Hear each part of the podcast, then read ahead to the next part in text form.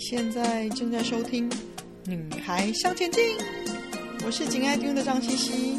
用白话文和你分享女孩们不可不知道关于钱的大小事哦。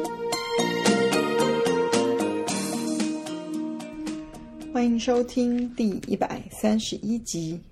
美股正式进入牛市，你应该知道些什么呢？上个星期。美股的 S M P 五百正式进入新一段的蓬勃牛市哦。作为投资人的你，知道这代表什么意思吗？这只牛可以跑多久呢？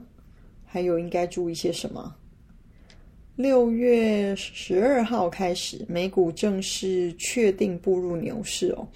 因为 S M P 五百指数由之前的历史新低位算起哦，已经上升了超过二十个 percent。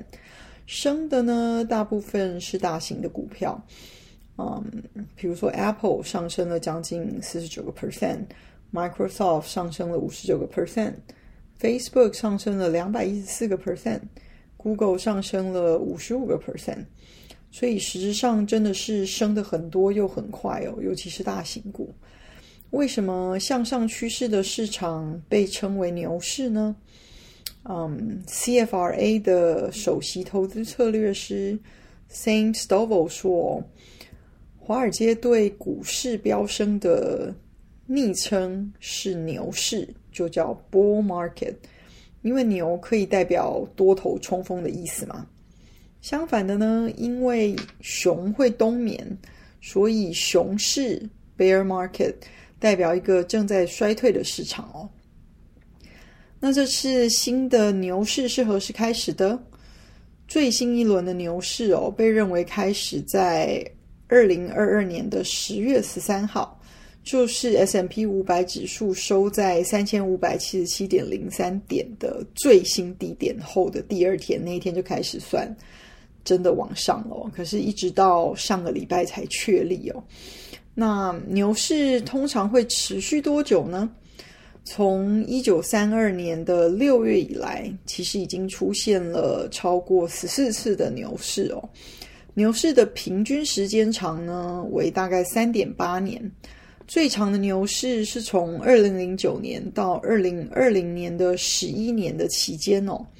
就在 COVID 大流行导致市场崩溃之前，那上一轮的牛市开始是在二零二零年的三月二十三号。当时呢，市场从 COVID 爆发导致的呃闪电般快速的熊市中复苏哦，啊、呃，复苏的非常的快。那一次的牛市是自一九三二年以来最短的一次，持续了大约二十一个月。尽管如此，虽然短哦，当时的 S M P 五百指数仍然上涨了一倍多，大概是一百。一十五个 percent 左右。牛市的特征呢，在牛市的期间可以观察得到几件事，其中包括股市交易量的增加，因为大家乐观的预期，所以越来越多的投资人愿意买，而且持有股票，希望可以实现他们想要的资本利得。牛市中的股票呢，也往往会获得较高的估价哦，因为多数的投资人抱有乐观的预期嘛，认为他们有升值的潜力，因此呢，愿意为他们的股票支付更高的价格哦。此外呢，牛市的特点往往是市场的流动性比较大，因为大家都想买股票嘛，所以股票的需求就比较多喽，卖方比较少。投资人就更容易以他们自己预期的合理乐观的股票价格，快速的买卖换手哦。那在牛市中表现良好的公司，也可能会选择透过增加股息来吸引更多的投资人。那这对注重配息的投资人来说，也会更具有吸引力哦。那通常这样子的投资人，其实会被视为是比较保守的投资人，所以可能到最后，连保守的投资人都愿意大量的投入股市。那最后呢，在牛市期间上市跟透过呃首次公开募股，就是 IPO 来呃筹资金的公司的数量呢，也可能会增加。那替投资人提供更多参与新公司成长的机会哦。所以呢，大家要知道，牛市的关键字就是乐观的预期心理啊。大家或许觉得呢，我们不是才刚在熊市中没多久吗？大家还在愁云惨雾之中，之前没多久的意思吗？嗯，透过确认达到进入牛市的技术门槛哦，就是标准普尔五百指数有效的结束了，开始于二零二二年一月三号的熊市哦。官方认为呢。熊市已经在二零二二年的十月十二号结束。其实呢，不同的市场观察者有使用不同的定义啦。但是呢，这个至少这个熊市画下来的这个标记哦，可以给大家作为一个参考。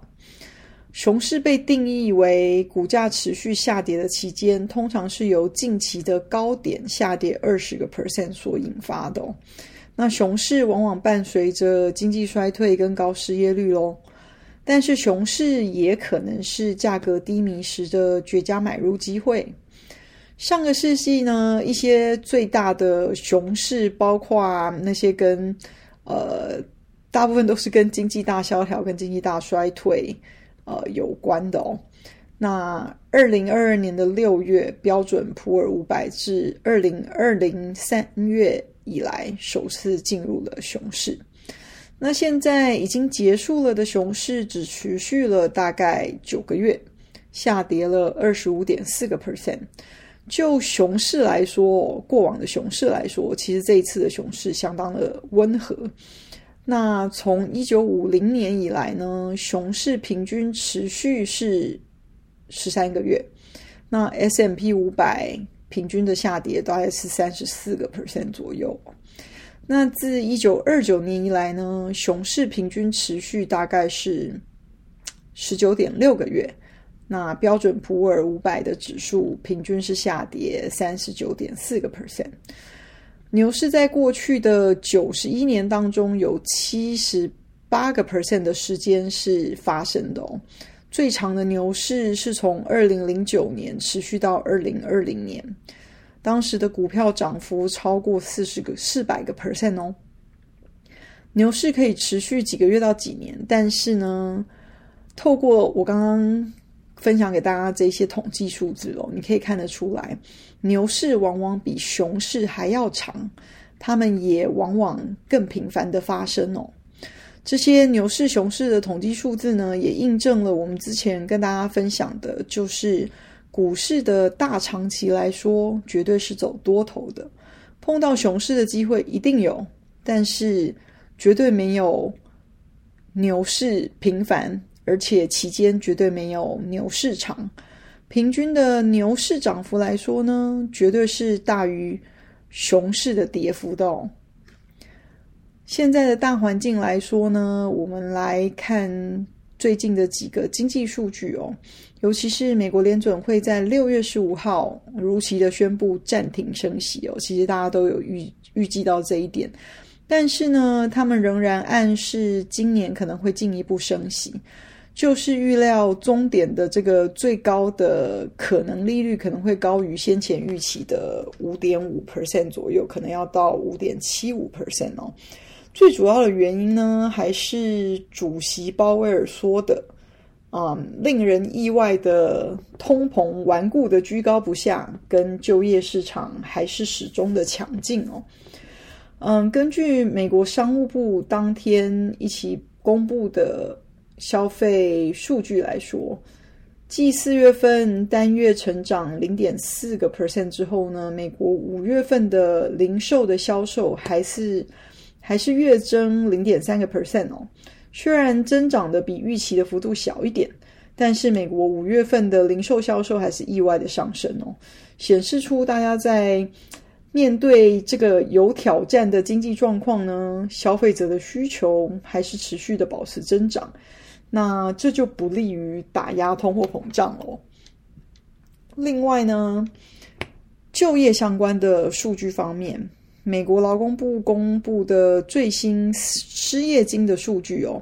上周经过调整之后，初领失业金的人数是报二十六点二万人，是高于市场预期的二十五万人。那和修正后的前值是持平的哦，所以是嗯，算是好消息，可是不算是非常惊人的好消息。那上周续领失业金的人数是报一百七十七点五万人，是高于市场预期的一百七十六点一万人哦，所以看起来是往好的方向前进。但是呢，五月份美国劳动力的市场增加了三十三万九千个工作岗位哦，是自一月份以来最大的月度增幅哦。那这就又令人有点担心了。另外呢，亚特兰大的联准会预计第二季的经济增长是占了 GDP 的二点二个 percent 哦，这已经是连续第四个季度扩张喽。这就是告诉你说，经济并没有像大家想象的大幅衰退，还是以成长的方向走，只是成长的幅度或许慢了一些哦，但还没有到可以降低通货膨胀的状态。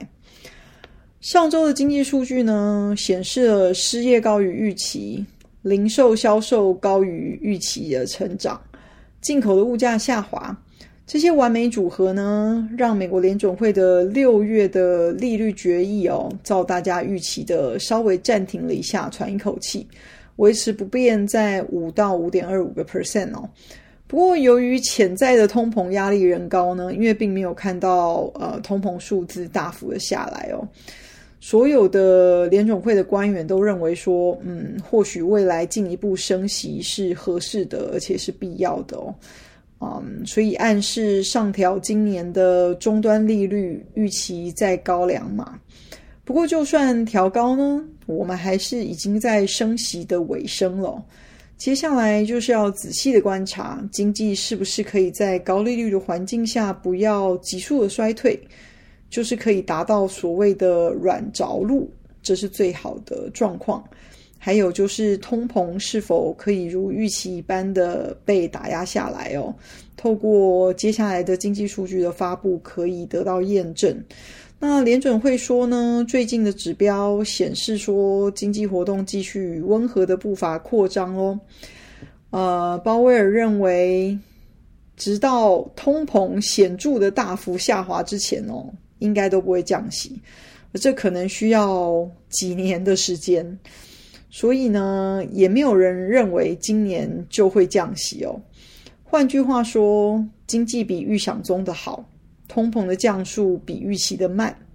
因此呢，就必须维持甚至调高利率，嗯，较长的时间哦。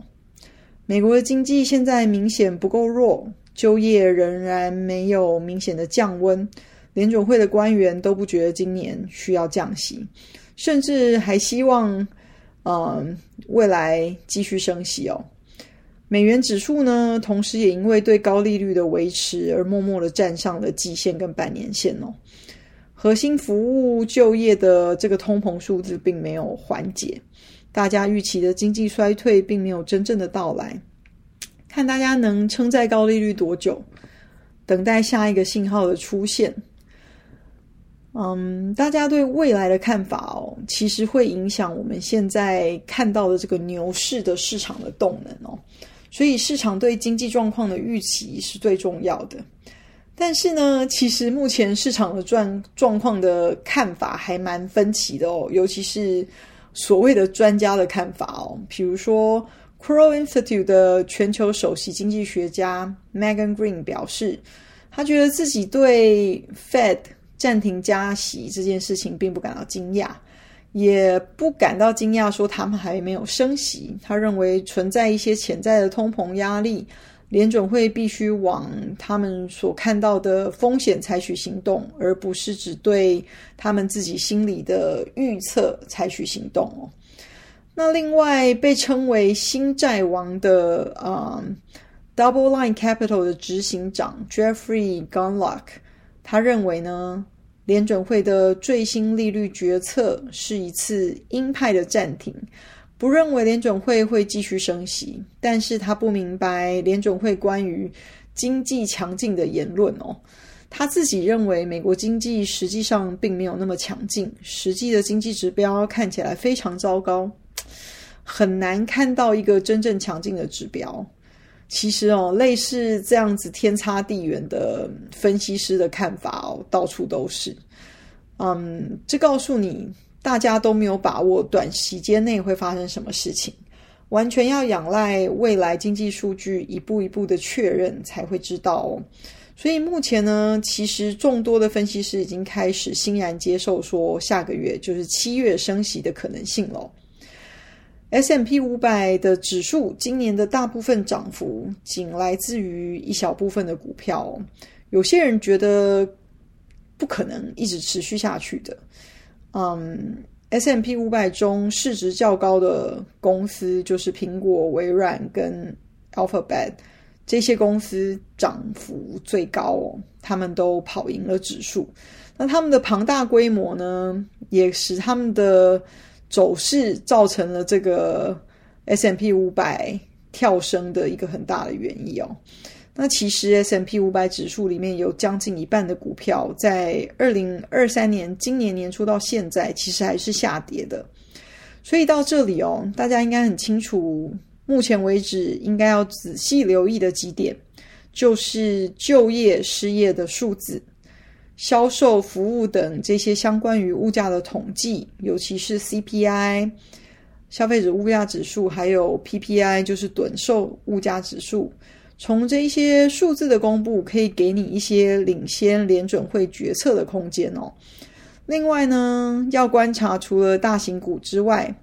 股市中的中小型股是不是有因为市场乐观的预期，也一起开始动了起来。嗯，以这个来作为对市场动能的观察哦。今天的分享就暂时到这里喽。希望有带给你们一些新的发想。听完记得赶快给我们一个评价，